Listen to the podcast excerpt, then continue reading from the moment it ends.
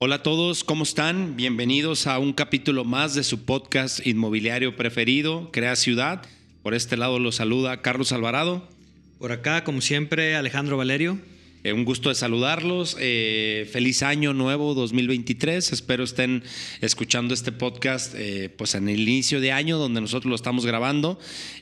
bueno, pues nuestros mejores deseos, ¿no? Y que sea un gran, gran año. El día de hoy, bueno, pues para retomar la parte de nuestros podcasts, queremos seguir compartiendo con ustedes, pues no lo que nosotros consideramos como ley, pero sí lo que nos ha funcionado, eh, la experiencia que tenemos con ustedes, porque creemos que de alguna u otra manera, pues podemos ayudarlos a, no darse tropezones o por lo menos evitar los que nosotros ya nos dimos, ¿no, Alex? Sí, de, que han sido varios. bastantes, ¿no? Pero digo, al final... Eh, me imagino yo que todos los negocios en el mundo tienen sus, sus aprendizajes, a veces no, no tan no tan bonitos, pero bueno, pues es parte de, del, emprendimiento y sí, ¿no? Siempre, siempre tratando de compartir algo que les pueda servir para, para sus propios desarrollos. Correcto. Y, una de las cosas de las cuales decidimos hablar el día de hoy, pues es en el análisis de los terrenos, ¿no? Sabemos que ustedes, los que nos escuchan, que están queriendo emprender en el tema del desarrollo inmobiliario, que no saben quizá cómo hacerlo, que no saben quizá, este, pues cómo analizar un, un proyecto y su viabilidad, pues hoy vamos a hablar justamente de eso, ¿no? De una ficha técnica que nosotros tenemos para poder analizar los terrenos en varios aspectos, ¿no? Eh, Alex, pues digo, coméntanos un poco a rasgos generales este, de esta ficha técnica. Ahorita, pues aquí justamente la tenemos, ahorita le vamos a entrar a detalle, pero a rasgos generales, ¿para qué sirve esa ficha técnica? Sí, al, final nosotros le, internamente le llamamos la ficha técnica, ¿no? Oye, la ficha técnica del terreno fulano. No es nada más que poner en un solo archivo en un solo documento la información más importante del predio que nos sirve a nosotros para poder tomar decisiones a la hora de hacer un anteproyecto inicial, una volumetría, que es lo que nos va a dar los números para poder crear la proforma que ya hemos platicado en algún otro capítulo de ella. Con estos datos, con, estos datos de la ficha más la volumetría, que aquí internamente nosotros llamamos gelatinas, más la proforma financiera es cómo estructuramos el negocio. Entonces, es nada más la compilación, la ficha técnica para resumir, es la compilación de los datos y documentos que se requieren para empezar a analizar un, posible negocio. Correcto. Y la idea también de esta ficha técnica es que nos ayude pues a, definir si un proyecto es viable o no, ¿no? De, en lo que en venta se conocería como un perfilamiento de ese prospecto, ¿no? Aquí es un prospecto a proyecto, todo terreno. Entonces, de alguna manera tenemos que perfilarlo, saber si, si qué tan bien viene, si nos va a servir, si no nos va a servir, porque al final de cuentas lo podemos analizar en la parte arquitectónica, en la parte de superficie, en la parte legal, en la parte de legislación, en temas de ayuntamiento, etcétera, etcétera, ¿no? Y bueno, pues ahorita le vamos a entrar al tema. Primero que nada, pues primero es dónde está geográficamente ubicado, ¿no? Es el distrito urbano, el subdistrito, la clave catastral, la zonificación, la ciudad, colonia, etcétera, etcétera, para saber dónde está ubicado. Sí, habrá ayuntamientos o municipios donde sea más fácil encontrar esta, esta información, ¿no? En, el, en la zona metropolitana de Guadalajara, bueno, pues ya hay un, un visor urbano que te arroja toda esta información. ¿Por qué la tenemos? Porque a veces hay ciertos distritos en la ciudad que tienen restringidos ciertos usos de suelo. Si ya de entrada me vienen a ofrecer un terreno, pero que tiene esa restricción de uso de suelo, ya sé cuáles son, pues ¿para qué le invierto más tiempo, no? O sea, si, si, ya sé que no me van a dar lo que requiero para hacer un desarrollo, pues no, no perdamos tiempo. Entonces ya con, estos, con esta información que habla Carlos, ya de entrada sabemos, al menos en Guadalajara, si, si es posible o no, de una manera rápida. Se puede investigar en otras zonas, lo, hacemos. Obviamente cuesta un poco más de trabajo, ¿no? En, en, otras, en otros lugares. Sí, o lo mismo, ¿no? Si sabemos que está dentro del perímetro A del centro histórico de alguna ciudad, especialmente Guadalajara, pues sabemos que eso va a llevar más tiempo en el tema de permisos, más un tema de gestión, etcétera, etcétera. ¿no?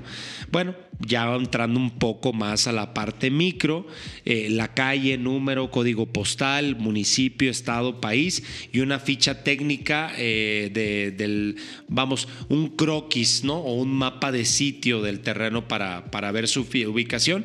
La idea es que sea one page, ¿no? O sea, una, sola página, que de un así, una vista de pájaro o de, una primera vista, pues tú alcanzas a ubicar, a ver, este terreno está aquí, tal, tal, tal, más o menos. Sí, y la idea de tener, de tener este croquis es precisamente porque a veces las fichas, pues obviamente ya no las hacemos nosotros. Nosotros las revisamos, pero, pero la persona que lo hace, pues nos tiene que poner el croquis, pues también para más o menos ubicarnos, ¿no? También, lo hemos dicho también en algunos otros capítulos, eh, si el terreno tiene una forma rara, pues ya a la hora de ver el croquis dices, nos va a costar un montón de trabajo, o es un, un terreno así súper angosto, pues ya no le entramos, ¿no? O sea, nos, nos genera muy, en la logística de obra, podrá ser muy buen negocio, pero luego también hay que, mm, en lo posible, no, no, no comprar problemas este, gratis, ¿no? Correcto. Nos han pasado tantas cosas que pues a lo largo de los años te vas volviendo muy selectivo y, pues el tiempo vale mucho.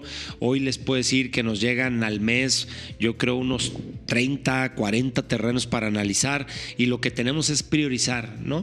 De algunos ni siquiera hacemos la ficha técnica porque alcanzamos a ver que son zonas o que ahorita no estamos ahí, que no nos... Pero los de las zonas que sí tendríamos que llenar esta ficha técnica y empezar a definir, ¿no? En la parte de las superficies, eh, habla superficie en cartografía, superficie legal, superficie que tiene de edificación, si tiene alguna construcción encima, y superficie de desplante, ¿no? Existente. Sí. Sí, porque, porque nos hemos encontrado, y seguramente si ya hiciste algún desarrollo inmobiliario, tú que nos escuchas sabrás que, que una cosa es lo que dice la escritura, tantos metros cuadrados. Pero en catastro dice que mide otro. Pero físicamente mide, mide, mide otra cosa, ¿no? Entonces, pues sabes que en algún momento ese tema te va a generar, no digo que complicaciones, pero por lo menos sí una gestión extra, ¿no? El, el poder conciliar esa información. Correcto. Y luego viene el apartado de coeficientes de desarrollo. Ahora, lo que puedes construir ahí, ¿no? Ya lo hemos hablado mucho, no voy a entrar en el tema, pero viene cuánto de COS, cuánto de CUS y cuánto de CAS, ¿no? Básicamente es cuánto puedes construir, cuántos metros cuadrados en ese terreno. Tú ya te das una idea de en base a eso, pues sacas unos perfiles, unos volumetrías y ya eso pues puedes saber si puede ser rentable o no rentable.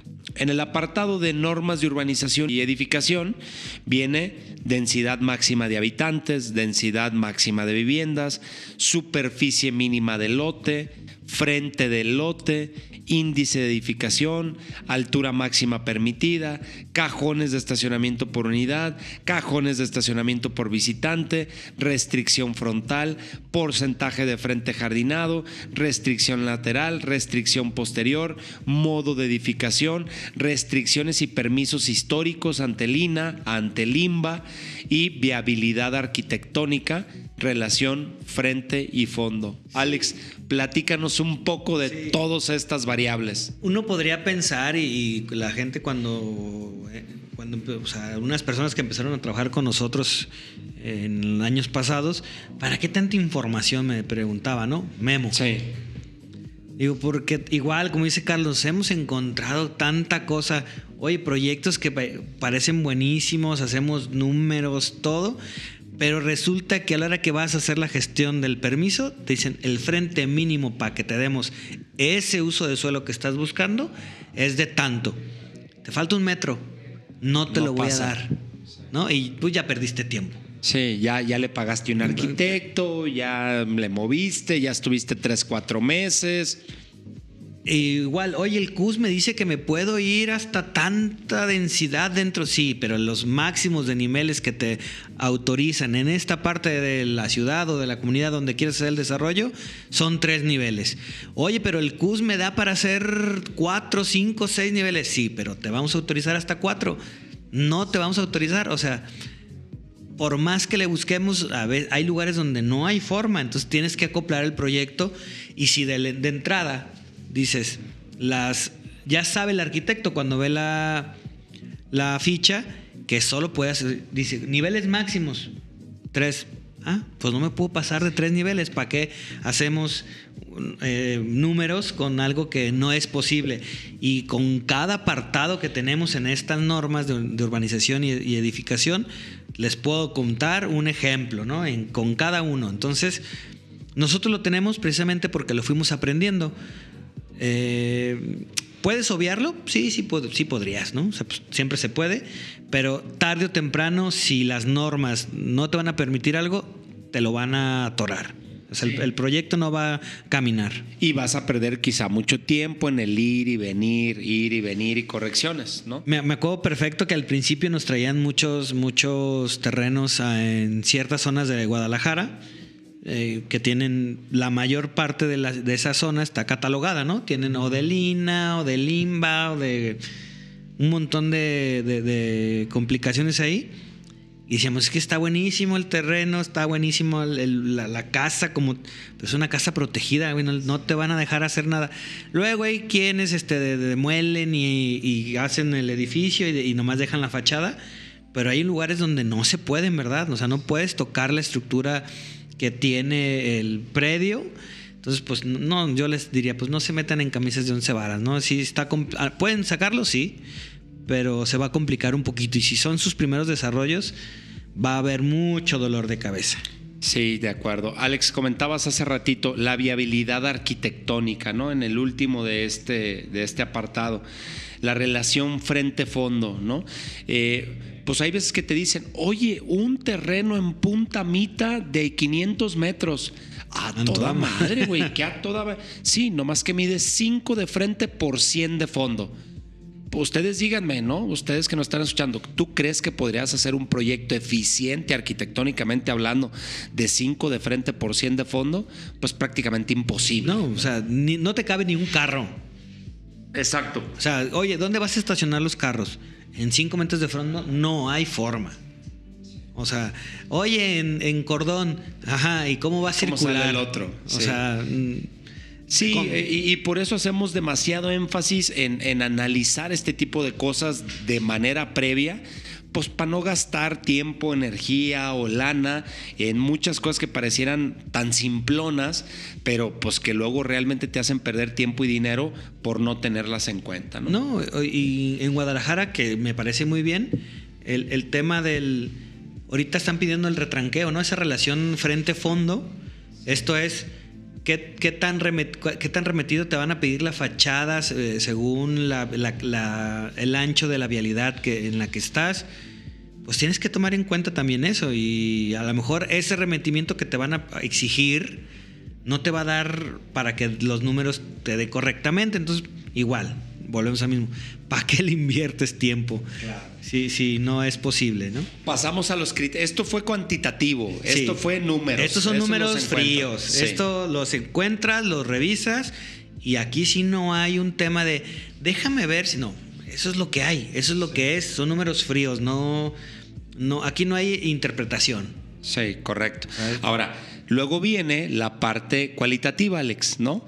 Que es, por ejemplo, el primer rubro, sociabilidad y prospección, vida diurna, uso nocturno, asociaciones sociales, vecinales, número de habitantes cercanos, que ese dato lo consigues en el INEGI, y si hay proyectos a futuro o no.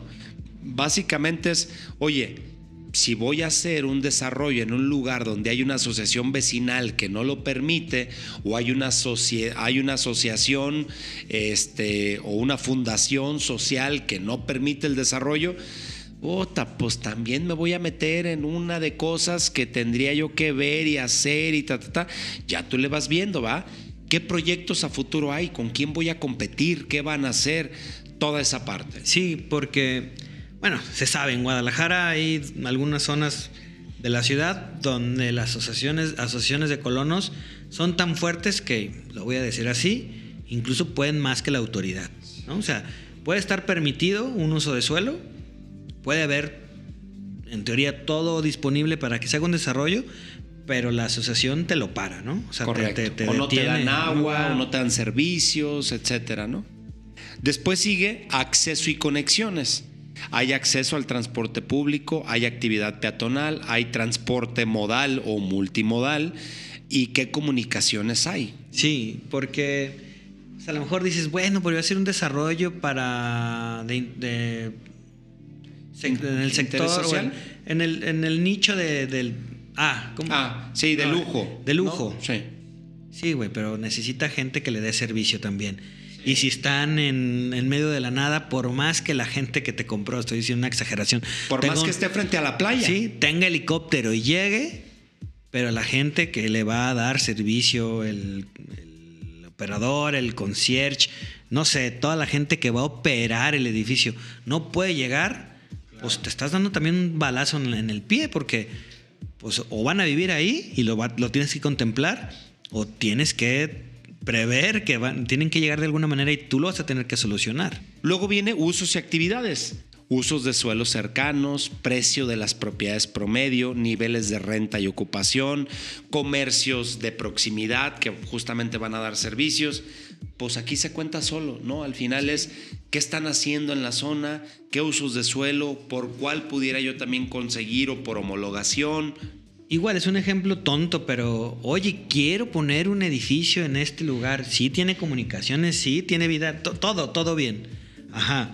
Pero ¿cuánto cuestan las, las, unidades o las viviendas que están en promedio en la zona?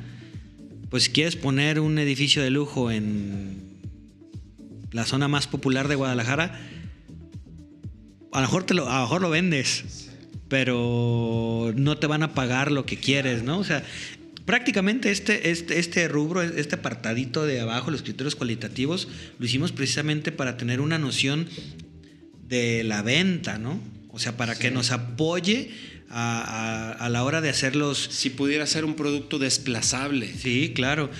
Obviamente ya hay el, el estudio de mercado nos dice algunas cosas. Y que incluso esta información a veces también la sacamos del estudio de mercado pero definitivamente eh, la tomamos en cuenta porque... Pues, y que este proceso es antes de mandar a la sí, el estudio de mercado. Porque incluso, es verdad, eh, oye, ¿sabes qué? Pues las propiedades promedio no, no, te no, no, les pedimos o que si lo van a usar, si quieren hacer algo parecido, que vayas y preguntes en todos los lugares, pero es fácil, si ves una casa en venta, pues llamas y preguntas, ¿no? O sea, y con eso te vas a dar mucha idea de lo que realmente está eh, dándose en la zona. Correcto. Después viene el tema de imagen, ¿no? Cualidades urbanísticas, qué, qué onda con el tema de la limpieza, delincuencia, medio ambiente pues a ver a dónde te vas a ir a meter. Va ligado un poco con lo anterior. Si es una colonia popular, pues aquí lo tienes que saber, aquí lo tienes que poner. Medio ambiente, si hay problemas con la recolección de basura, si toda la basura la dejan en las esquinas y tú lo que andas queriendo ver es analizar un predio en una esquina, uno, vas a tener que hacer algo para mitigar eso o pues ni te pongas ahí, porque a lo mejor ahí vas a tener un nido de ratas todas las noches, ¿no? Eh, o, en el tema de la delincuencia también, a menos que seas un proyecto lo suficientemente fuerte como para detonar el crecimiento en esa zona y entonces empiecen a delimitar ciertas cosas. Sí, sí, sí, sí. Y pues al final no deja de ser una cuestión de percepción, pero, o sea, al final nosotros es la persona que llena la ficha es algo que él ve y no, deja de ser, como digo, una cuestión de percepción, pero que te da una información valiosa para poder eh, presentar luego ya los números de la proforma, por supuesto que ayuda. Correcto. Y luego viene el tema, pues muy importante, infraestructura y servicios, ¿no? Agua, hay o no hay, drenaje, luz, eh, gas natural, internet, ¿no? Si llega normal, si llega ya en fibra óptica, si llega satelital, el, el, agua, si el ayuntamiento te puede dar, si te da la factibilidad, si no, pues son temas clave. Clave, sí, sí, sí. Eh, hay lugares donde hay internet. Eso como, ¿por qué me tendría que preocupar a mí como desarrollador? Pues a lo mejor a ti no tanto a la hora del desarrollo, aunque seguramente te van a preguntar a la hora de las ventas, ¿tienes este servicio? ¿Puedo acceder de una manera fácil al Internet? Porque hay lugares donde efectivamente, aunque, lo, aunque no lo creamos en México, no, hay, buena no hay buena- buena- ¿sí? no hay antenas suficientes, claro. Entonces, pues, digo, me conozco varios, ¿eh? Incluso en Jalisco, en zonas... San Pancho, San Nayarit, Pancho, por ejemplo, ¿no? Una zona súper turística, pero sin internet. ¿no? Que, que llegas a pagar al restaurante y dices, nomás no te acepto tarjeta y no porque no quiera, porque Sí. no la agarra el... No hay señal. No hay señal, Claro. ¿no?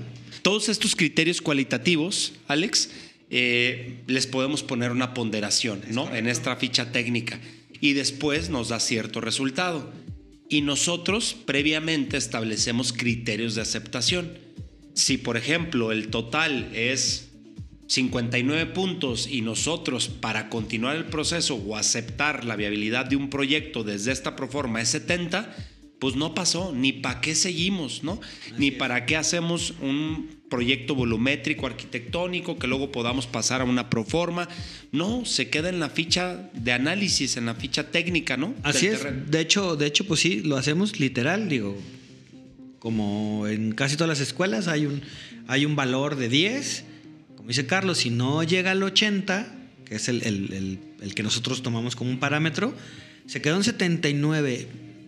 Al menos de entrada, esa, ese predio no lo tomamos en cuenta.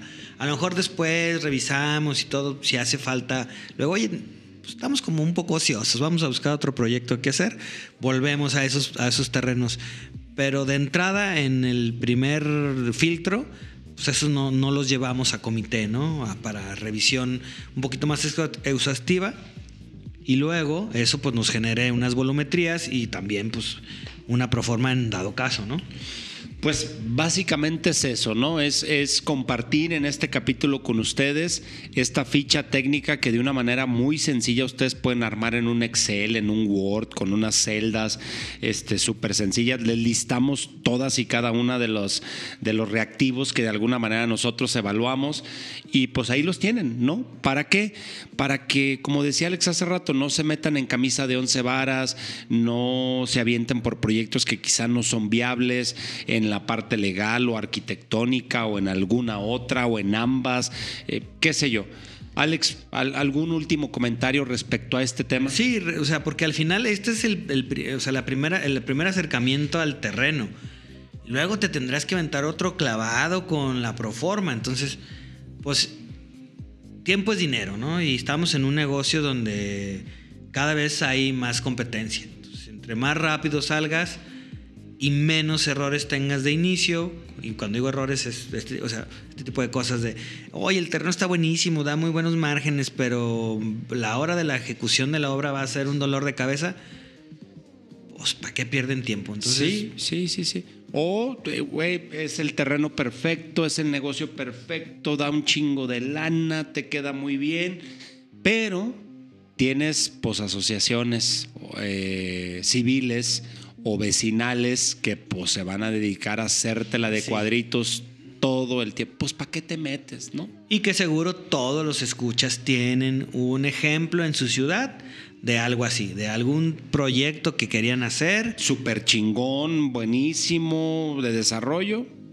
y llegaron y se los frenaron. Sí, y, y hay, hay que recalcar que no estamos a favor de, de, de- de quitar el patrimonio. el impacto ambiental Sí, o o sea, del tema patrimonial. hay lugares donde pues no va, o sea, oye, este era un parque público. No te lo puedes no, echar. no, o sea, me- no lo hagas, o sea, terrenos vas a encontrar un montón. Buenos negocios vas a encontrar un montón. Es nada más esperar o buscarlos, ¿no?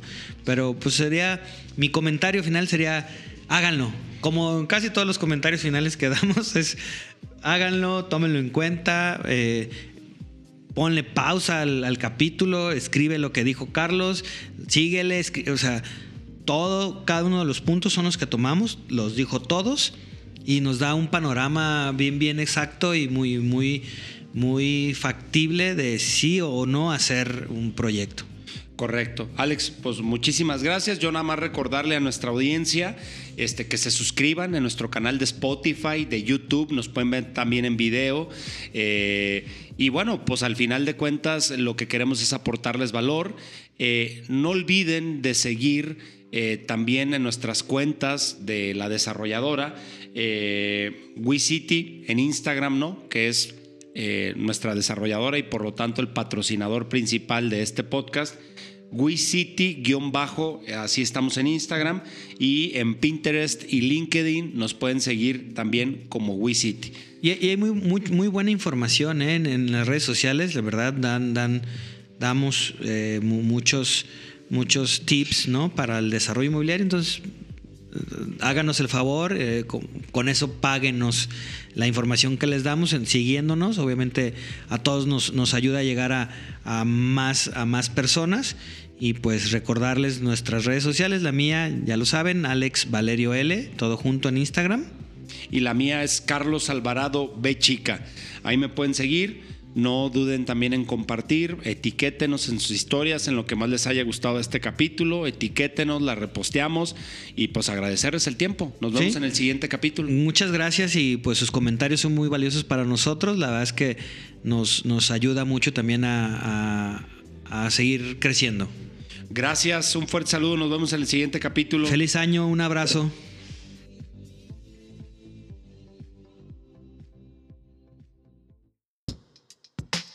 Esto fue Crea Ciudad.